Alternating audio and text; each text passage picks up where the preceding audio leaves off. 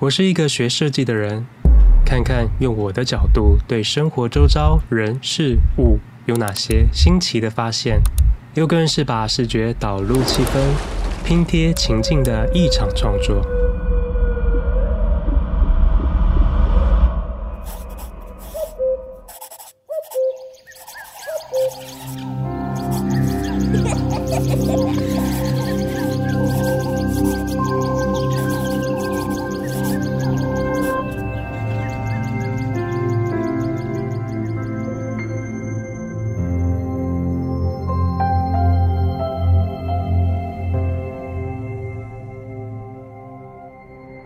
我是 D 李，欢迎来到我的设计生活观察。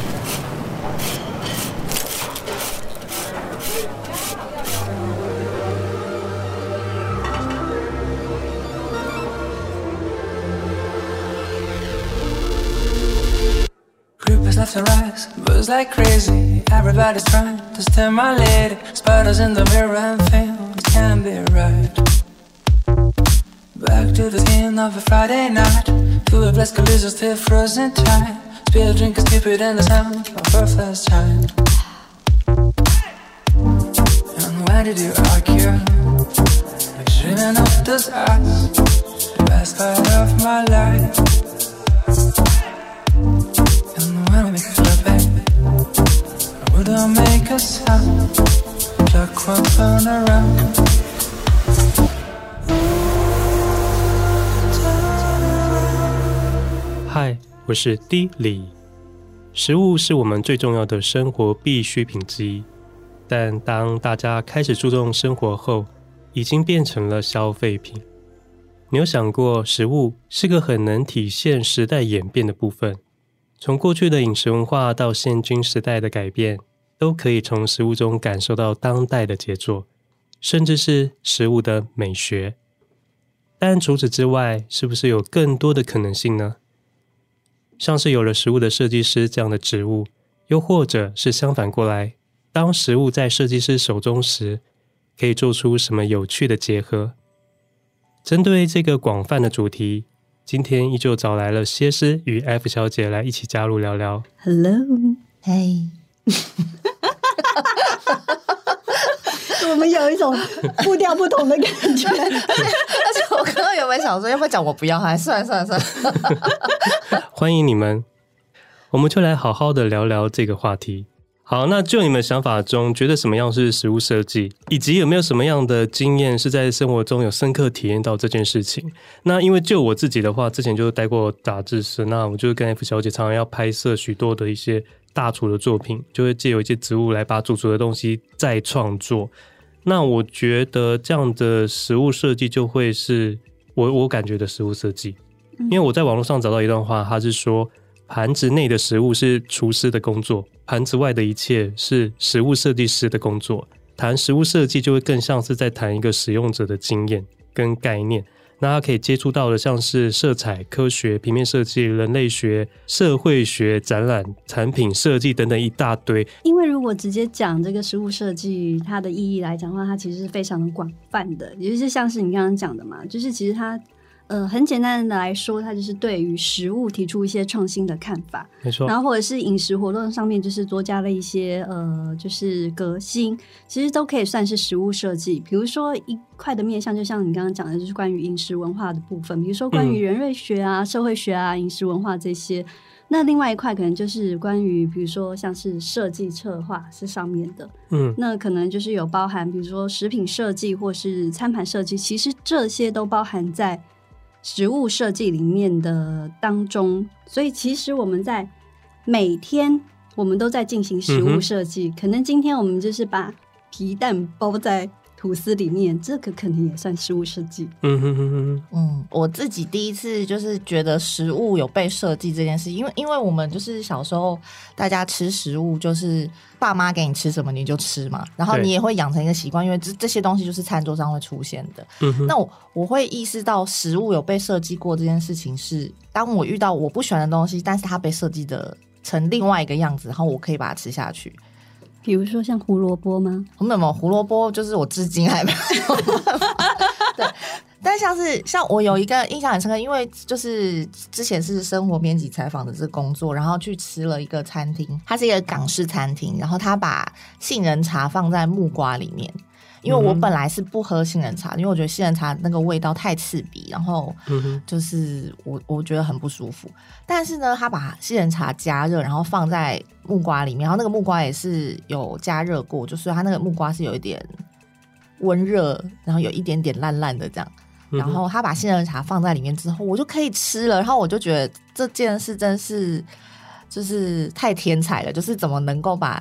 一个东西就是融合的这么好，所以这是我第一次就是觉得哦，有意识到食物这件事是可以被设计的，嗯，就是它不是只是煮熟，或者是只是纯粹把那个东西呃的食材本身的风味变得好吃而已，它是它是被设计过之后，它呈现成另外一种样貌。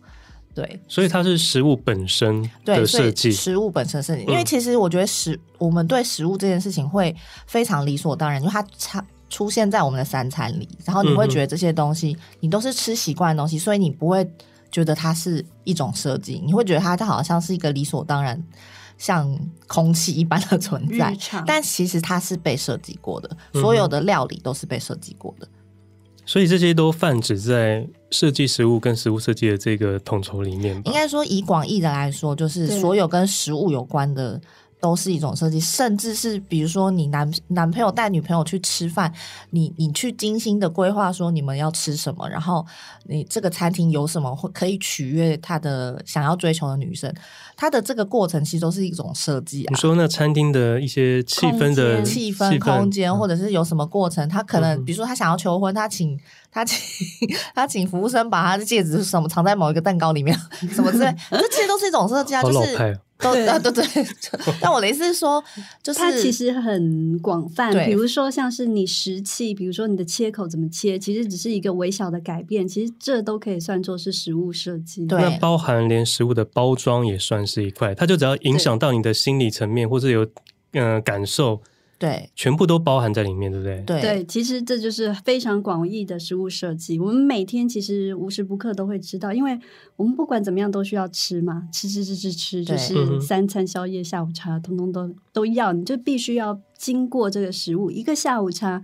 它出来的摆盘的呈现，甚至它怎么样，就是让你被看见，这些都是食物设计。嗯，所以像它搭配的酒、精致的摆盘，或者是素食料理，这种就算是设计的一种，对不对？呃，它追求以食物以外的。体验，比如说摆盘跟那个翻糖蛋糕，就是他追求的是一个视觉上的享受，就是食物以外视觉上的享受。嗯、那我们刚刚讲的是一个大范围，那我们现在把范围缩小来说一下，什么是狭义的食物设计？就是像食物设计这一门学问，其实差不多是在二零一零年就是开始比较兴起，大概就是这近十年来的一个概念。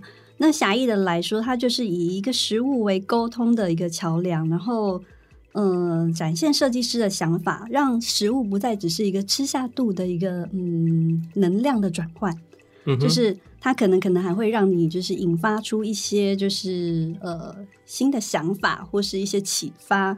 对，或者是一些社会文化议题的反思。应该是说，如果是以狭义的食物设计来说，就是因为首先提出的就是那位，嗯对，就是那个设设计师他提出的这个概念。因为在这他以前可能没有人特别思考过食物设计这件事情，那是由设计师提出的概念。所以如果以那个脉络出发的话，食物设计狭义来讲，就是就是像你刚刚讲的是，就是餐盘以外的工作，就是。跟食物呃本身可能嗯没有那么绝对关系，或者他追求的不是食物的呃口感或味道，他追求的是更形而上的东西，更上一层的概念，整个饮食上的那种感受。对，就是比较算是概念的传达，他是借由食物这个媒介来传达他想要传达的概念。比如说，他可能想要推动什么社会议题，或者是什么文化的反思，或者是呃，他想要用食物这个媒介来触动你可能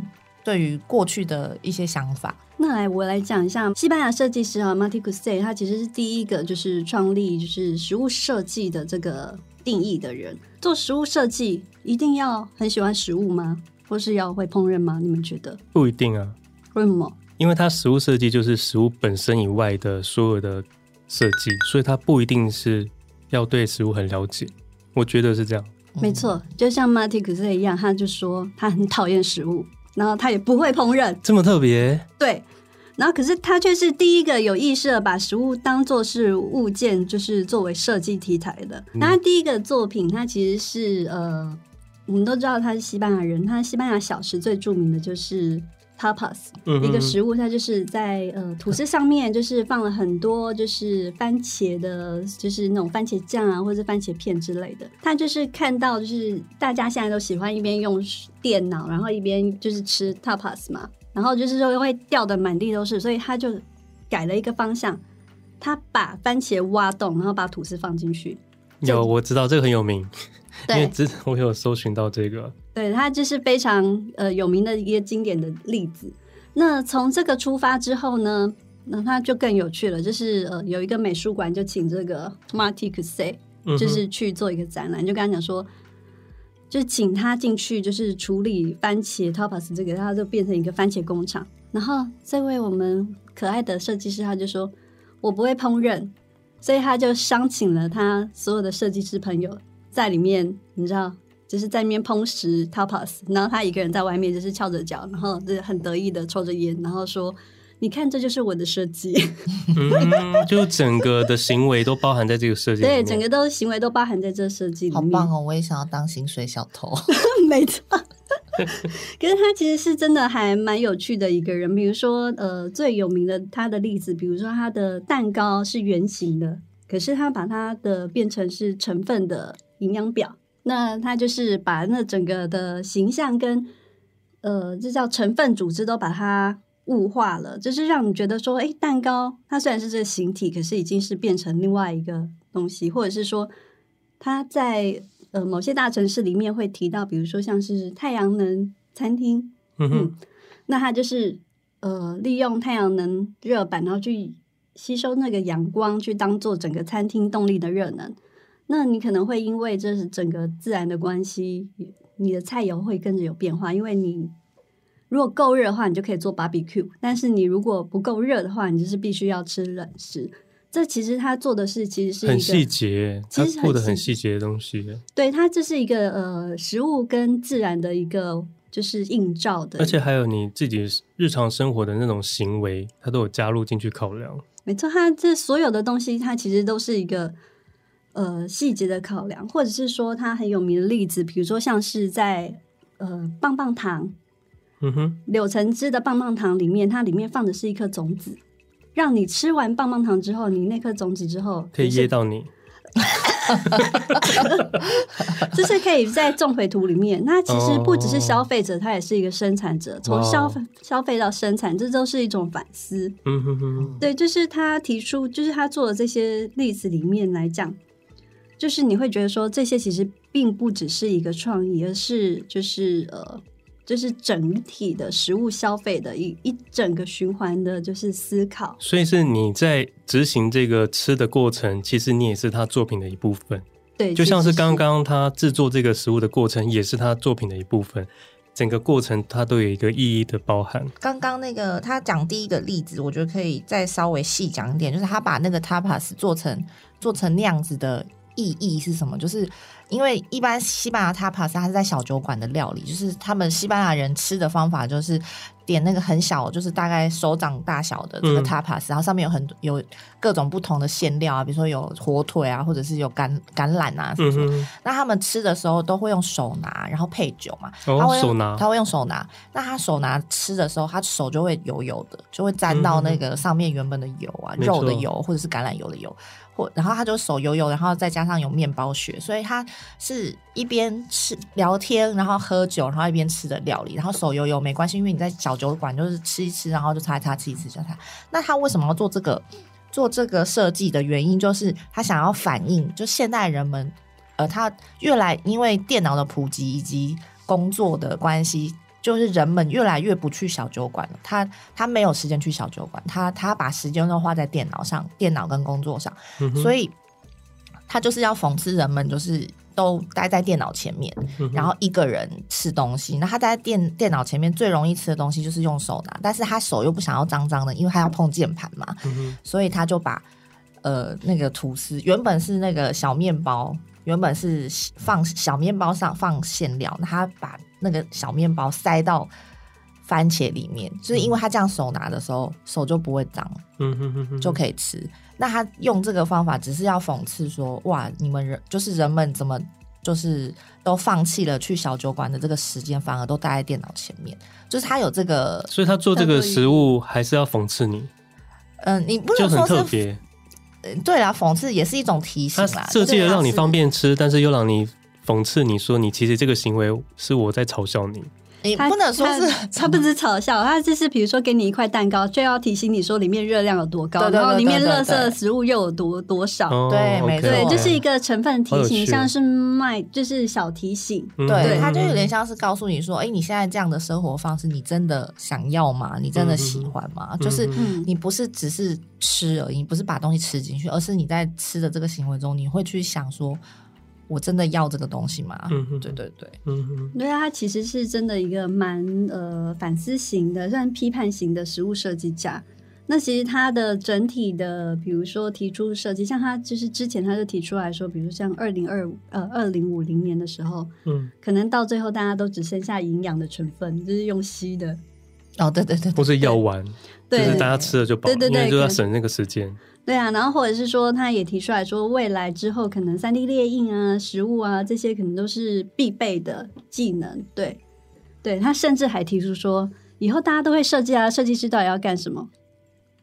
设计无用，设计无用，真的吗？对他真的提出来，但是他是说，我想跟他好好辩论一下。没有没有，你要听他后面他说设计的功用是什么？就是用来反思跟批判用的。嗯，蛮特别的。他说，他说这些技能就是之后大家都会有，可是你身为一个设计师，你最大的优势是在什么？反思跟批判，这好像是一个社会学家或是一个什么政论学家会要有的一个技能。可是他是说你会去多想一层，因为设计本来就是在用来解决问题的嘛。嗯、如果你失去了这个，比如说去找到问题跟批判问题的能力的话，就要去找出问题。对。嗯哼，因为批判就是找出问题的一种方式。刚刚提到三 D 猎鹰，因为我这边有找了一个，是有一个我觉得蛮有趣的，就是今年美国太空总署 NASA，它就是开了一个首届的外太空食物比赛，然后它的目的就是希望广邀大家能够对太空人的食物来做设计，希望也能够解决就是地球偏远地区粮食不足的问题。当然，它这个限制就会是因为太空人在他局限的范围内，他没有办法好好的享用他的美食。那他们已经很辛苦了，所以他们希望说有没有办法可以解决他们这个问题，又可以让他们享受美食。他们要拼二零二四年重回月球。第一阶段如果获奖，就可以获得两万五千美元进行第二阶段的比赛。那最终他可以得到五十万美金的资金。那当中获奖很多，就是刚刚有提到的三 D 列印，然后还有人工智能的一些，就是制造食物的方式，还有纳米技术。那也有永续，就是植物的一些循环系统，因为很多都会用，他们就是可以在上面种一些植物啊。可是这个速度可能就是会有点慢。然后再来就是会最近兴起的就是真菌微生物，还有食物昆虫，他们用来取代就是蛋白质、维生素还有矿物质的这些这些部分，所以昆虫是蛮惨的。但我蛮好奇，他要怎么？如果是这些方式，就是不是用种植，就是循环系统的方式，他要怎么让那个食物维持三年？没错，他我就发现很有趣的，就是他有一个之前有帮 NASA 做过三 D 列印披萨的一间矽谷的新创公司，那他带来一个就是万用食物的生产器，这台机器可以把植物还有培养肉处理成干燥的粉末，然后它可以存放在完全密闭的，像是墨水夹里面。然后它可以利用三 D 列印的方式把食物给列印出来。那它这个保存可以保存五年。怎么吃？你就列印出来，然后就吃纸。对，因为没有，因为我后来去查，他们其实三 D 列印出来，比如说它是生肉去把它变成粉末的，它列印出来之后还是要经过处理的，是不可以直接食用的。那要怎么处理？你说还是要还是要煮熟的意思？我觉得这边可能就要搭配他刚刚说的一些 AI 的机器来帮我们做处理。可能没有办法生吃。那比较有趣的是，如果要省掉这个空间，因为他们中间他们其实外国人很喜欢吃面包。但是因为面包屑会导致它如果卡在了外太空的一些机舱里面，会有很多的故障的可能，所以就有一个公司发明，就是他把面包发酵的过程把它封装在一个密封袋里面，当他要吃的时候，他可能就是用力的拍打它或怎么样，让它有一个发酵的机制，它就可以用吸的把面包吸进去，嗯，像吸粉末一样。他说他发酵成面包，所以我不知道他会用什么样的形式。但是他这个都是一个概念的比赛，所以他可能会有一个概念开始会去研发。嗯，我猜他可能会有一个很大的一个像是法国面包大的那种袋子，他可能就在里面发酵之后就有一个大的 法国面包，然后他就要这样子直接这样吃，因为他们就不严防他们的那个碎末会掉到他们的那个外太空舱里面。那大部分都是围绕在这个主题上，所以我觉得三 D 列印应该未来是蛮厉害的。那如果讲到这个的话，就是要讲一下素食，因为三 D 列印其实这个东西已经被讲了很久了。之前就有一间以色列的新创公司，它就是借由植物的蛋白，然后来做三 D 列印。那它不同的是，它把牛呃油，油花，对，它会把按照它的比例，然后把它用植物蛋白来做处理，所以它会有三种颜色，然后它会一层一层，比如说白、红，然后深红。然后它会照那个油画的比例去把它列印出来，然后列印出来的时候，它就是丑丑的一块方形，好像是一条一条这样很丑的三 D 列印。但是它把它切片之后，它的那个上面的油花就像是一般的真肉一样。它的确是把它拿去煎了以后给路人吃，大家都说，嗯，它不是肉，就是它不是他们传统中的牛肉，可是它绝对是肉。这个回答都很有趣，就是他们不觉得这个是牛肉，可是他知道它是肉，它不是素食。所以这个这个我是觉得蛮有趣的。说到这边，就是前前前几天我才看到一个报道，就是关于食安的啦，食物安全的，嗯、你们有看到吗？就是其实现在，因为之前前几年大家有炒那个重组肉，你们记得吗？嗯，重组肉就是把就是肉的，就是边边角角，然后把它重新拼成一块，看似是一块完整的肉这样。嗯、那除了这个之外呢，他们还有另外一种叫什么？什么注注什么肉，我有点忘记它的那个名词。总之，它的意思就是，他把很瘦的肉，就是卖的不好、很瘦的肉，他、去在这个肉里面打油，嗯，打油就是把油放进去，油就是注油花对，用针筒注进去，然后让那个肉就是从很瘦肉变成就是油花很美的肉。对对对对，所以其实这个概念就是应该是说，就是一般的。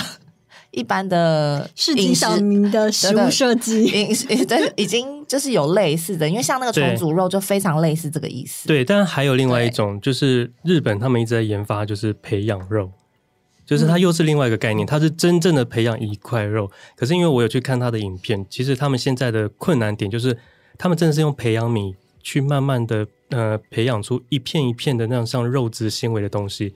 就是这样小小一片，大概比你的指甲大概十分之一吧，就非常的小。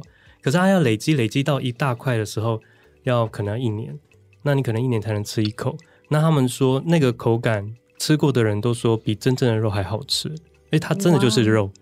然后他们有发明了一个技术，是用电极的方式，就是让肉质里面的细胞嘛，我不知道，就是会会有一些收缩，达到运动的效果。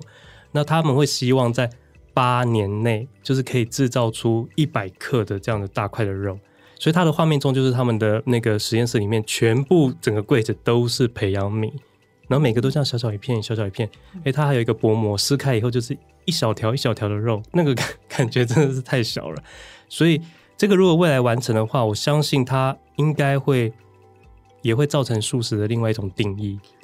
但它是八年才有一百克，是不是？因为它的技术现在如果要照它的技术的话是八年，但是一定会越来越快。没有，因为我觉得现在在提倡素食是因为环保的原因。但是如果说未来这个培养这呃一百克的肉需要花这么多的能源的话，它是真的是没错环保吗？没错，嗯、但他他现在就是因为他们在这个阶段，就是会是最不 OK 的阶段。如果这个阶段过了，如果真的被量产了，那可能真的是会有达到取代肉的这个这个时段。嗯，但是这这这一类就是所谓未，嗯，应该说是未来肉嘛，它算是未来肉，没有，它算是真的肉。未来肉应该算是三 D 猎鹰的肉。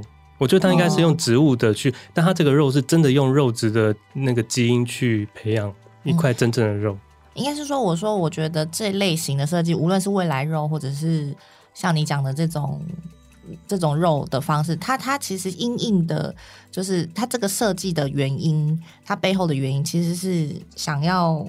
去因应未来，就是有可能有粮食危机，对粮食，嗯、对粮食危机，就是粮以后就可能大家都预测未来可能会粮食短缺，因为人口一直不断在增加，但是我们的气候变迁又非常的剧烈，就是可能有很多粮食没有办法好好的收成或者是种植，嗯，对，所以它是因应未来有可能会遇见的灾难，所以来对、嗯、来做设计，但他给他一个很可怕的名称，叫做他们创造了一个仿生物的食物。所以它不是真的生物，但是它可能又是从牛身上，或是从，也许从人身上，就是它任何的细胞都可以去培养一个仿生物，是蛮蛮蛮特别的啦。嗯，好，那我们接着来问一下大家有没有找到一些有趣可以分享关于食物设计的部分？然后我我们现在来就是来讲比较 fancy 一点的食物设计，就是让大家比较能够。就是对实物设计这个比较有就是画面，然后跟就是它有它就是惊喜的那一面。对，就刚刚讲的是比较科技类的，现在可以再讲一些有关设计师要怎么样来。对，英国的设计双人组合搭档 Bombas，就是他们就是在英国的跨年伦敦的烟火秀上面，就是做了一些创举。嗯、这个双人组呢，呃，他们就是因为。他们背后有这个设计跟建筑的背景，所以他们最一开始最最出名的，先不讲那个烟火。哎，等一下，他们是设计背景的、哦，对，他是设计，不是是是是建筑背景的，对，对他们是就是过去设计跟建筑背景，嗯、所以他们一开始最著名的呢，不是不是先先不讲那个烟烟火，已经是后面的事了。他们最一开始然后广为人知的就是他们把呃维多利亚时代最。就是被视为宫廷料理的一个、嗯、一个一个道一一道料理，就是布丁。布丁我们现在觉得是一个很日常嘛，嗯、但是在维多利亚时代，那是一个宫廷才会吃得到的料理。嗯、那这个布丁呢，就是现在已经没有人要吃了，所以他们那时候就想要把这个东西再重新带回到人类的生活、人们的生活里，嗯、所以他们就把布丁就是用那个模具的方式做成各种。就是世界的大建筑，嗯、建筑就是各种建筑，比如说白金汉宫啊之类的。嗯、就是他用那个模具，然后把布丁做、嗯、比萨铁塔，我看他怎么做。我觉得是果冻啊，看起来怎么像果冻啊？因为啊，对啦对啦，就是布丁果冻那一类的食物。对因为，我看到是果冻类，冻类不太像布丁。嗯哼哼。可是好像就是他们都会把它称作布丁，布丁，布丁，对对对，嗯，然后。是因为这个，然后他就立，他就翻模做了一系列的那个建筑的这个，然后就被大家注意到他们这样子。哦，就是大家也重新注意到说哦，这个食物这样，嗯，那后来他们就被邀请去做那个二零一五年的伦敦烟火，那他们就想要把烟火做成可以吃的烟火，嗯哼，所以呢，他烟火在放的时候呢，它里面用呃。就是各种不同颜色的纸片，但那个纸片是用食物做的，嗯、就是它把食物做成，就是黄色、红色纸片，然后那个纸片呢，就是有有味道的，就是比如说红色是草莓啊，黄色是香蕉啊，这样它就变成是一个可以吃的烟火，而且是在跨年的烟火，所以它干燥花的味道 有点这样 没有想要吃，不想吃，这不是食物。对，所以他就是在夜跨年的时候，就让。现场几万人就是一起参与了这个这个这个事件，集体中毒，这是集体嗑药，很特别，对，很特别。所以就是他他在放烟火的时候，全部的人都在下面嘴巴张开要吃那个 纸片。但是大家知道这个是可以吃的吗？对当下大家都知道吗？应该是知道，应该是知道，很特别，因为他们那时候是有做宣传。对，然后对，就是相就是相对起来，就是烟火它不只是可以看的。它还可以闻，然后它甚至还可以吃。这整个行为就是一个作品。对，它就是去挑战你说，你觉得原本好像这是不能吃的东西，但是他去挑战你，让你觉得哦，原来这是一个。烟火不是一个视觉享受，它可以是一个五感的享受。但这又有另外一个话题，就是可能会牵扯到食物浪费的部分嘛。我们之前讨论也有聊到，哦，对对对，就是会有两面。对，所有的设计都会牵扯到浪费部分。对啊，人活着本身就是对环境的一种伤害。我们本身就是一个浪费。这要怎么接？现在这要怎么接？呃，那一对 双人组很想要讲，我们是兄弟，疑似兄弟，不是？说不定他们真的是兄弟哦。他们呢，还有做了另外一个，应该说项目了。另外一个项目就是他们把酒变成烟雾，那他们就在伦敦的一个酒吧里面，他们就把那个酒精，然后放到那个雾化器里面，然后就是喷在这个整个空间之中。所以你进到那个空间里面，你基本呼吸的就是酒精。哦，就等于你不需要喝，但是你就能达到微醺的效果，嗯，是不是很棒？真的会吗？就像那个迷雾烟一样，对。就是、可是真的会吗？真的吸入酒精会跟比喝的会跟喝的效果是一样的？我觉得应该不太一样。对，我觉得当然你喝进去那个浓度一定是最高的嘛，因为你用吸的一定是、嗯、那个浓度一定是被就是会被稀释稀释掉、稀释过的，对。但是你会达到那个效果。你会有一个效果，嗯、而且它的那个那个雾化的那个现场的状态，会反而更迷幻，就是比你去一般的酒吧喝酒更迷幻，就是有仙雾缭绕的感觉，仿佛置身迷境。可是其实蛮特别的。对，它就是挑战你对食物的认知，不是就是在盘子上吃东西，它让你用各种方式去吃东西。对，嗯，就是这件事吃吃这件事不是只能发生在日常的生活里面，嗯、就是呃日常的餐桌里面。嗯，它可以变成是各式各样的体验，就是可以挑战你所有就是对于原来食物的想象。好，那我这边讲一个，就是因为刚刚就是说情境式的。那我这边有找到一个是呃荷兰的饮食设计师 Marianne Wogersen，嗯，他在出版的书。Eat Love 里面有提到了八个的设计哲学，说明他设计的思想。它里面有提到就是感官嘛，还有自然、文化、社会、技术、心理学、科技跟采取的行动。他认为如何吃是他在做的事情。那与其设计食物，他更重视是动作上，就像刚刚提到的，也都是在这一块。他要用设计师的行为去改变吃、消化这个这个整个用餐的过程。那他有一个很有趣的作品，可是他是在二零一三年的时候。这个作品是有点久，但我觉得蛮有趣的。他改建了一个游乐园的装置，他把它变成了诗意的互动作品。就是他会在那个作品的下方，里面有很多的签诗，那里面可能会有说“我厌倦了我自己”，或者是“我一直在这边等你”，或者是我爱你之类的很多的签诗。你自己去找到一个属于你自己当下的心情。那当你选择了一个签诗之后，你往下拉，它上面就有很多个滴管。那它就会调和出适合你现在这个签诗的呃那个味道，然后它就会滴一滴，那你嘴巴就要在这上面张开。这个作品可能在现在会有疫情的关系会被禁止，但是在二零一三年的时候，我还以为你要说有情色的感觉，没有，真的画面中就是它上面有很多个很大型的机器，可是它就是会滴一滴，你嘴巴就要在下面张开，然后它就滴到你嘴巴，那你。闭起来之后，你会包含你刚刚拉的那个牵丝，会一起把这个味道融入进去。可是这个味道，也许你并不认同，但你就会在当下就会想很久。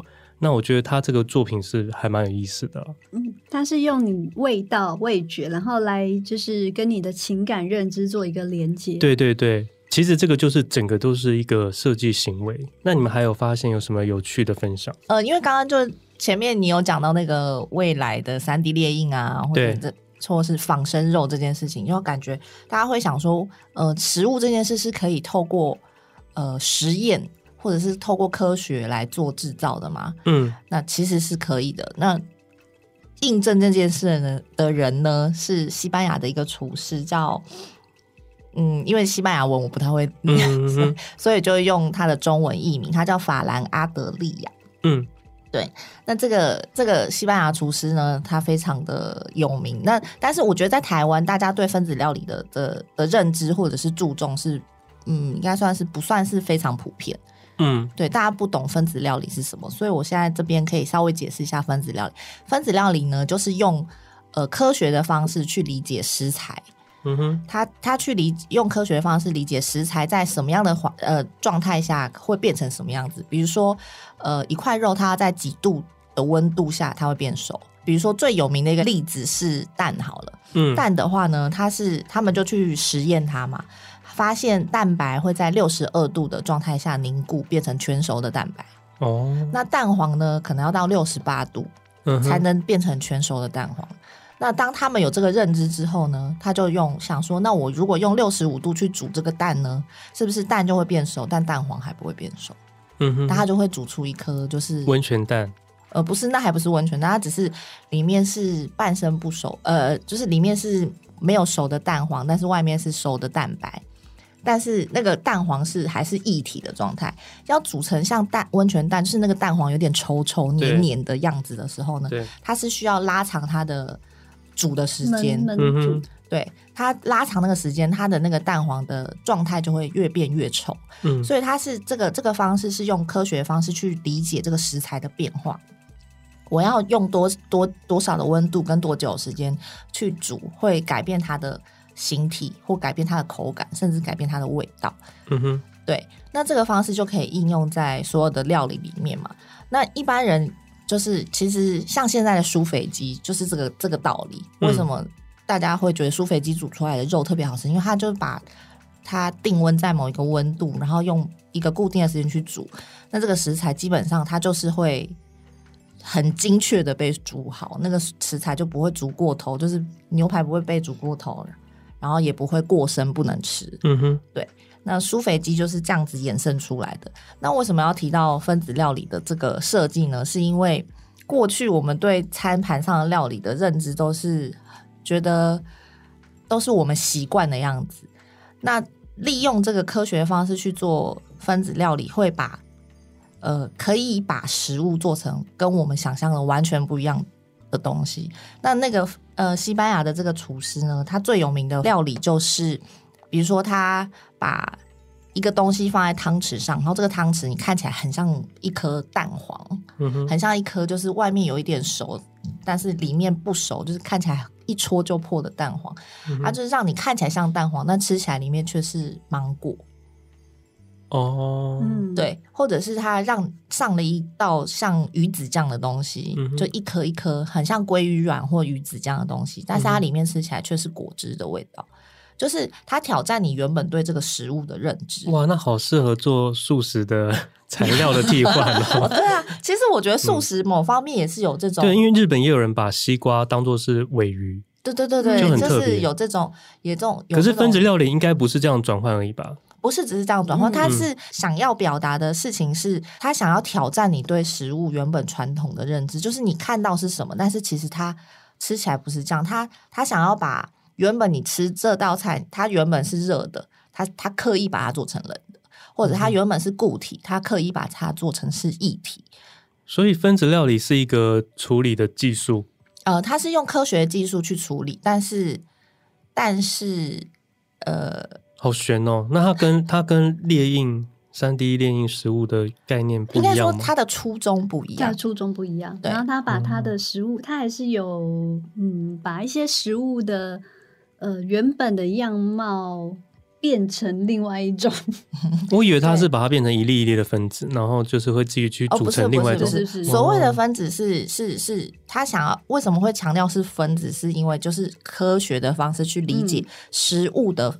比如说每个食物它都有组成的分子嘛，它是去理解这个食物里面的分子，它会在什么样的温度或什么样的状态下变成什么样子。哦，它是这个道理。对，它是这个道理。嗯、但是其实这个西班牙这个大厨，他的意思就是他并不想要被定义成分子料理，因为他其实他所创作的初衷不是只是。呃，我就是想要有科学的精神，不是他不是用科学精神去创作这个料理，他他想要的是去挑战你的认知，嗯嗯嗯，对他要挑战你，所以他他他说他的他创作的方式是比较像是，呃，他自己定义是解构派料理，嗯，解构派就是说呢，他把一个你原本认知的一道很有名的料理，呃，然后他把它变成别的样子。嗯，然后让你想象不到。比如说，他把因为他是西班牙的厨师嘛，所以他把那个就是西班牙那个烘蛋蛋饼，对，它是一个西班牙很有名的料理嘛。那它就里面组成的这个成分就是有蛋、有马铃薯跟洋葱三种成分。嗯、那一般西班牙烘蛋就是送上来就是一个煎好的一块一块。一块蛋，就是一个铁盘上面会有一块蛋，对对对，就应该蛮多人吃过的吧？嗯、对，那这是一个西班牙很有名的料理，那他就是刻意把它做成别的样子，所以他就把马铃薯做成马铃薯泡沫。嗯哼，它是做成泡沫。哦，改变它原本他把对他把实体的那种感觉，呃，固体的样子做成泡沫，嗯、然后他把洋葱做成洋葱泥，就是弄得很细很细的泥，嗯、然后跟他把。原本的蛋，因为原本是整颗蛋，就是拉一拉下去，拉一拉，感觉哦，他就是把所有东西都解构了，他解构了，然后他把蛋做成呃，像是呃意式甜点里面有一个沙巴雍，就是把蛋白做成蓬蓬，要怎么说？你们知道？就是也是像泡泡沫吗？有点。没有像泡沫那么呃，就，有点像奶油，奶油有点像奶油，就是像 cream 的那种感觉，有点对对，嗯、但是比较再松软一点。那就是泡沫。可是可是泡沫又是一含就没有，哦、它不是一含就没有。嗯、对对对对，它就是把蛋做成沙巴用，然后嗯、它把这三样东西放在一起，然后放在一个鸡尾酒的雪莉雪莉杯里面，哦，然后这样子呈现给你。所以你一开始你不会。觉得它是西班牙烘蛋，对，但是他把这个、哦对。这道菜命名为西班牙的烘蛋，对，哦、但是吃吃起来就是那个味道，嗯哼哼哼，对，所以他就是挑战你对食物认知，他把一个很有名的菜，然后变成另外一种形式让你体验。那他不会吃了以后就会就咦？但他就是 因为他觉得是要喝酒的感觉，就就是吃到红蛋，觉得反正对，我觉得有些人好像会没办法接受，有些人会觉得。哎，你给我这个样子，结果吃起来不是那样，我好像会有一种被背叛的感觉。对，有些人无法接受，但是他他，但是他以这个方式创作了非常多料理，所以他的、嗯、他的餐厅呢，在一九九几年非常非常的红，嗯、然后到二零零几年才关闭。那他的餐厅是每个晚上，他每天只有营业晚上，然后一个晚上四十五个位置而已。嗯、但是你知道有多少人定位吗？全球有两百多万人定位，就是一位难求，真的是一位难求。因为他的这个创作形式太特别，他他一个晚上，我们通常觉得一一个晚上的料理顶多十道菜吧，嗯、法式料理顶多十道十二道就差不多，他可以吃到四十道。哇。哦，因为他可能都是一一小碟一小碟，对对，他是一小碟一小碟，他就希望你尽可能去体验。就是每一道一样，对对对，所以好有趣哦。对，所以很多人去形容他去到他餐厅的这个饮食的这个经验呢，比较不像是一般的用餐，它很像是一个剧场式的体验，就他每一道菜都让你惊呼连连，就每一道菜都让你觉得不可思议，怎么会是这个味道，或者是这个味道怎么会是这个状态，这个样子呈现？对，怎么会是这样子呈现？所以这真的是一种。体验上的错觉，对，就是我为什么特别讲想要讲分子料理这件事情，就是因为我觉得，呃，很多人对分子料理这件事有有所误解，误解，就是大家会觉得分子料理好像是刻意用科学的方式去把呃原本熟悉的料理做成别的样子，没错，很多人会觉得是一种噱头，嗯，就是呃，你好像只是想用一些就是奇形怪状的样子去就是扰乱我的感官，然后。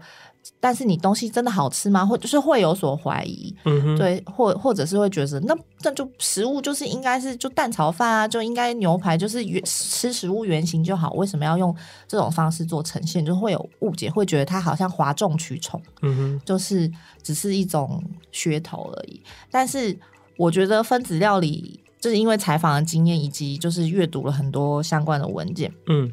就有一个饮食作家谢宗道很有名，嗯、那他有讲说他采访这个这个厨师，我觉得他讲的非常好。就是分子料理呢，它的基本的初衷就是他希望你回归到小孩子的味觉，嗯，就是小孩子出生出来，其实他的味觉是没有偏见的，哦、他他对这个食物的认知是还没有被建立起来的，嗯、他没有他没有一个。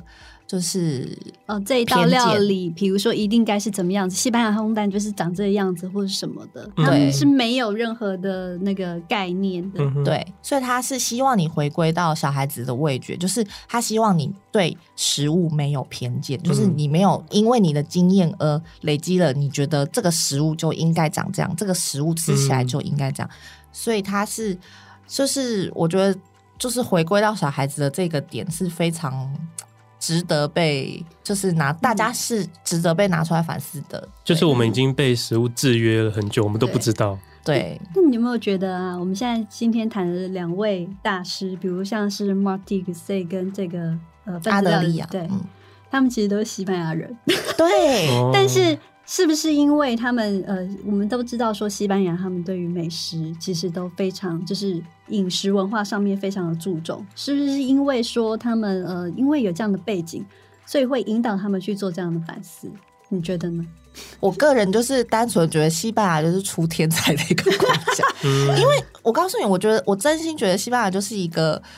横空出世很多天才，比如说达利，比如说毕卡索，比如说高地，对，他都会，他都会，他们会做出一个就是完全不属于在这个世界上的东西，就是好像是他，他是一个没有根源的东西，因为所有的思维的一种，因为所有的创作通常都是有脉络，它是有历史的，嗯，站在巨人的肩膀上创作出来的东西，但是他们的创作是好像是横空出世一样，就是。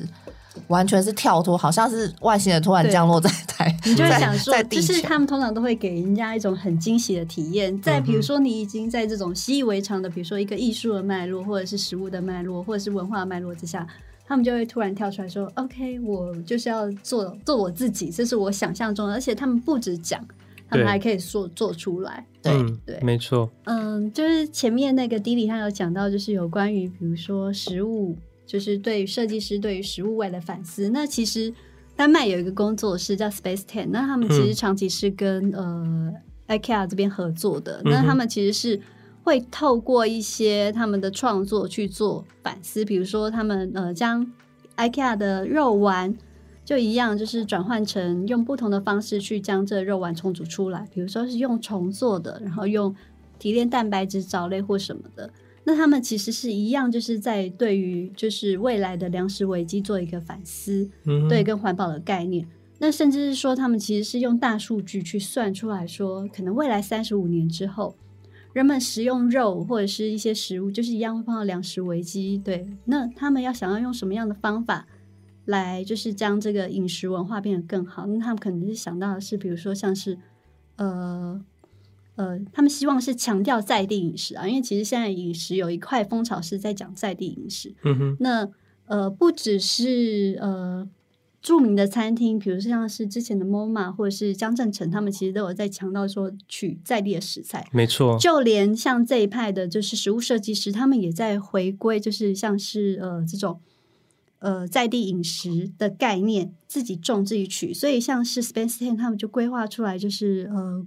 光乳就是说，在房间里面，在城市里面，就是拥有自己一个小小的温室，那可以用几块板子就把它搭出来，然后就是可以在房间里面种植，达到说其实你自己的家里就可以采集到食物的这样的概念。嗯，那其实这一派的饮食风潮，呃，也可以算是食物设计的一环。那其实这个是有，它可能也搭配了健康吧？对。有健康，然后有社会学，因为这可能是环保，嗯。因为你在运输的过程之中，你可能会比如说会有一些就是碳排放量的问题嘛。嗯哼，对。那其实是呃，他们强调的一个概念，比如就是对，you you are what you eat，对，嗯，就是你是你吃什么，就代表你是是变成什么，对，对，对，什么意思啊？哦，就你吃什么，你就会变成什么？呃，不是，应该是说。代表你是什么，就有点像是时尚界会说 “you are what you wear”，嗯，就是你你你你穿着什么，代表是什么。就以前我们在追求的一个饮食潮流是说，OK，我们可以吃到就是最昂贵、最稀有的食材，嗯，那个是最棒的。可是现在整体的回归是回到回到说，其实你应该要吃在地的饮食，这边种出来的呃稻米，然后这边的呃。可以适合这样的气候，就是出来的食物，或是你靠海，你就应该吃鱼。这其实这些才是最适合你这个地区的一个饮食文化。那、嗯、那现在的呃一块食物设计的风潮也是往这这一块迈迈进。对，所以说我们刚刚提的是往食物之外突破它的那个那个界限，去往外发展，甚至跳脱食物，加入的其他的一些变化。嗯，那这一块是往食物底下，它又回归到本质，所以它其实是两个方向在不同的进行。哎，嗯，就是所以食物设计它其实这个面向很大，很广，非常的广，非常的广。那大家都是每一个呃，不论是。厨师、设计师，或是比如说，假设饮食文化学家，就是各个方面，就是都在用他们不同的方法去呃，再找出一条，比如说食物设计的一条道路。那今天讲的这些，然后我想要推荐一本我很爱的杂志，它是二零一二年创刊的《Gather Journal》，然后它是每年出刊两次。那 Gather 就是有。聚集的意思嘛，所以它是希望以食物来做媒材，结合不同的材质。那它比较特别的是，它除了就是菜单上的一些料理之外，它会结合不同的摄影师或艺术家来做画面上的呈现。那他非常的讨厌，就是他们这里非常的讨厌，就是一般的杂志都会拿别人的公关照片，然后把食物拍得美美的，就是像是行路上面这样子，然后就来做编辑。那拍摄也不用走向一般的。风格取向，你可以用自己任何在地的方式来呈现那张照片。所以刚开始翻开他们的照片的时候，会发现很粗糙，可是那个粗糙感又带有另外一种风格，就很原生。然后有时候你会觉得这照片怎么看起来好像这个东西不美味，可是你就会想要去了解他这个故事背后代表想要表达的是什么。像我觉得他很有趣的是，他在二零一七年冬季号的时候，他就以七宗罪为题。然后他就会在这个料理上，对于这些情欲啊、贪婪啊、懒惰啊，来做一些理解。因为他的书就小小本的，然后他的材质也很有讲究，所以整本翻起来你就觉得，嗯，这个是一个没有时效性的杂志，它就是非常适合被收藏的一本书。那很可惜的是，它现在已经有点好像有点半停刊，但是它还没有真正的停刊啊。就是它现在的一些呃呃社群软体上面，它都还是持续的更新，所以我是希望等它的下一季。那我一直在找它的创刊号。就找了好多年都找不到，就 Amazon 或者是各种平台上面都去找，都找不到。然后我甚至也问了他们的出版社，也说他们没有多余的留存可以卖给别人，所以觉得很可惜。那这本杂志我是非常喜欢，然后现在其他的刊书都还有在卖。那如果喜欢，可以去翻翻看。你要不要那个分享在你的社群上面，让大家看一下？可以啊，可以啊，我到时候可以贴，因为它的设计风格真的，看那个照片的风格，你就会知道跟别人完全不一样。那我们要不要讲一下最近台湾的一些关于食物设计的风潮？应该是说台湾也有一些，就是大家可以去体验的，觉得好像可以推荐大家去体验哦。呃，像那个惊喜制造的无光晚餐嘛，嗯、就是他就是把这个餐厅做成没有光的样子，就是进去就会摸黑的走进去，这么特别，就是把你的视觉拿掉哦，对，对。然后纯粹的去体验，就是味觉或嗅觉。的这个感觉，就是让所以服务人员随时会把餐点泼在你身身上，因为他看不到路。他应该有带夜视镜。OK，我觉得他们可能是传送带。对，虽然我我本人是没有体验过啊，但是有去体验的人有一些不错的 feedback，就是他们会觉得说，哦，那你抽掉了视觉，那。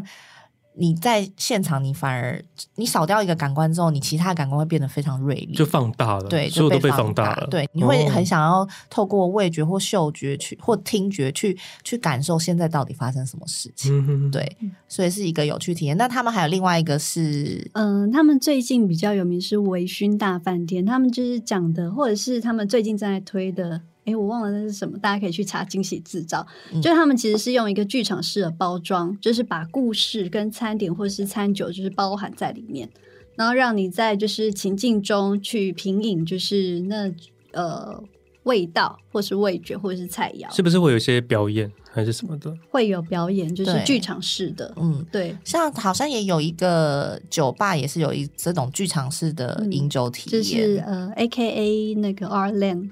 嗯，就是最近才刚开的，就是在原来那个雅典书店的旧址里面，然后他是利用那个呃呃酒酒吧，就是他会用酒，就是说出一个一个的故事，然后把呃你带领到那个故事之中，那你会知道说，酒除了它是味道之外，它可能还会唤起你一些记忆或者是一些情感的成分在里面。而且它是雅典书店，没错，它是雅典书店。对，它现在已经这则讯息，如果大家想看，我们已经 po 在了粉丝页上面，大家也可以去看一下。我真是要笑死！其实最近比较有名的呃食物设计的话，当然就是食物设计师陈小曼嘛。嗯哼，对，那他也是就是从今年应该今年的呃文博会里面，他就是呃邀来了很多呃那餐厅或是 crossover，就是做了一个爱的合作社的展览。嗯哼，那嗯、呃、就是利用很多食物去表达说对于爱的这个意念，对。那有去参加的人可以帮跟我们分享一下，说你觉得这个食物设计展就是有不有趣，或者是你喜不喜欢？因为这可能就是一个你的体验。对，那他也有最近也是有利用做了一些，比如说像是食物来带起一些新的食物设计，比如说他的呃最呃最近推出的，比如说像是黑蒜酱。那他的想法是说，呃，在比如说在国外的时候，松露它可能是一个很常顶级的食材。那他回到台湾之后，他很想要吃这样的食物，可是他觉得，嗯，在一个某某个 moment 里面，他想到了这个蒜的味道。那他觉得蒜酱其实是很能够代表台湾的在地精神，所以他把它包装出来，就是推出来变成一个他的食品。所以其实。每个食物设计，我们其实也有一个呃叫做团体，叫做食物设计在台湾。嗯哼，就是他们也会定期的介绍，比如说像是食物设计的概念啊，或者他们会推出一些呃讯息。其实如果大家对这个议题有兴趣的话，都可以去 follow 他们，就是他们会有更呃精辟的见解。对，这让我想起之前西门町的那个冰店，他不是有推出那个卤肉饭的冰淇淋。还有什么烧酒鸡？对，好可怕。其实他以前就已经走得很前卫了。对啊，对对，就是很有趣，就是有一些这种尝试。我只是想要讲说，我觉得讲食物设计这件事情呢，就是为什么要讲食物设计，是因为呃，我们日常就是把太把食物当做理所当然了。嗯、那重新回归审视食物这件事情，或去思考食物这件事情，这件呃，这这个思考本身呢，是让我们就是对日常生活有不同的诠释跟想法，就是你变成你不是只是为了生存而生存，因为大家都说吃食物其实是为了生存嘛，你是为了活下去才吃食物，但是你除了呃生存，就是除了活下去，就是把它吃进去之外，如果你有你有了多多一层的思考，多更多的反思，或者是从食物这件事情延伸到各种不同。比如说，对人、对社会、对文化的想法，你才从生存变成生活，嗯、你才是变成一个有在生活的人。嗯嗯，对，所以就是为什么我觉得食物设计这件事很值得被拿来，就是说跟。想就是拿来思考的事情，是因为就食物这件事真的太跟我们息息相关了。我们除了氧气之外，嗯、最需要的就是食物。没错，对，所以这件事是最值得我们拿来思考的。我我还是觉得说，大家其实现在在品饮的同时，要回到自己的呃味蕾的直觉，因为我们现在太多的评论，或者是社群，或者是很多讯息，会告诉你什么是好吃，什么是不好吃。可是我觉得每个人天生他都有属于他自己的味或他的偏好，嗯、就是赶快的，就是站出来，不要再被这些社群所影响。嗯、小编是说好好吃哦，可能也只是你知道随意的带过。对，就是我们身为编辑的人，就是之前都会那个你知道会附和一下，不得不附和一下。不知道你今天听了我们的聊聊后，是不是对食物有很不同的感觉？我来举一个例，茶可以放在茶杯里。可以瓶装，可以各种盛装的工具，甚至倒在盘子上都可以。一杯红茶如果加上一颗梅子，就成了梅子红茶。会说这个是因为这趟去了之前提到的韩碧楼，他在 check in 招待的时候就是梅子红茶。以前都只喝过梅子绿茶，不晓得原来搭配红茶的口感更棒。如果加上了牛奶，则变成了奶茶。可以任何添加想象出来的食材。而一杯茶与一整个典雅造型的组合盘上的茶，势必又会有不同的感受。如果这个杯子是一个花瓶，在里头还插了一朵花，用跳多结构的方式来突破感官，又或者是茶杯本身就是经由红茶三 D 炼出来的，是一个可以吃的红茶杯。种种的可能性，食物设计设计食物，关键都是可以借由设计来改变。希望你会喜欢我们今天的节目。如果有任何关于今天的主题想分享给我们的案例或者是想法，都欢迎至 FB 私讯或留言让我知道。今天谢谢谢师与 F 小姐，拜拜。加油！那我们下周四下午五点空中再见喽。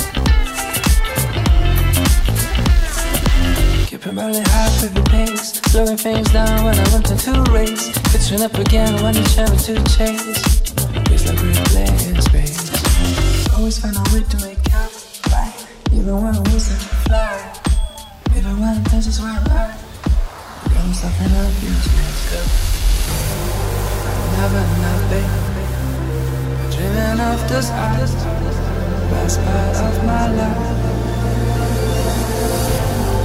Smiling lovely Would I make a sound? Like what do I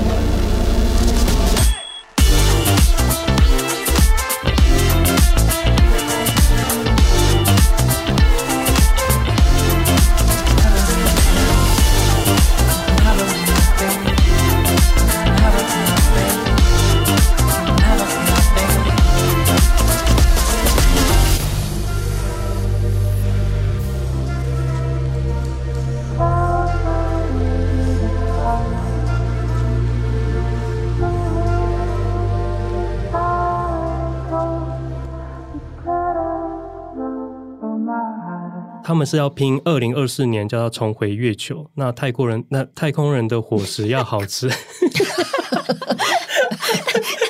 起，太国人，我真的好的，我真的太想笑了。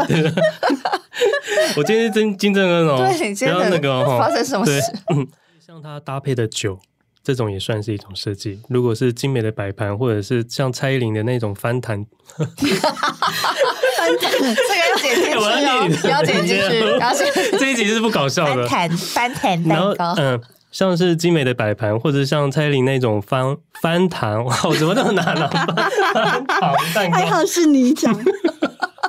但是这一次，好像是精美的摆盘，或者是像蔡依林的那种方糖。你没办法哎、欸，太酷了！哎、我，怎么这么这么我觉得你可以讲十次。翻翻糖蛋糕，方翻糖蛋糕。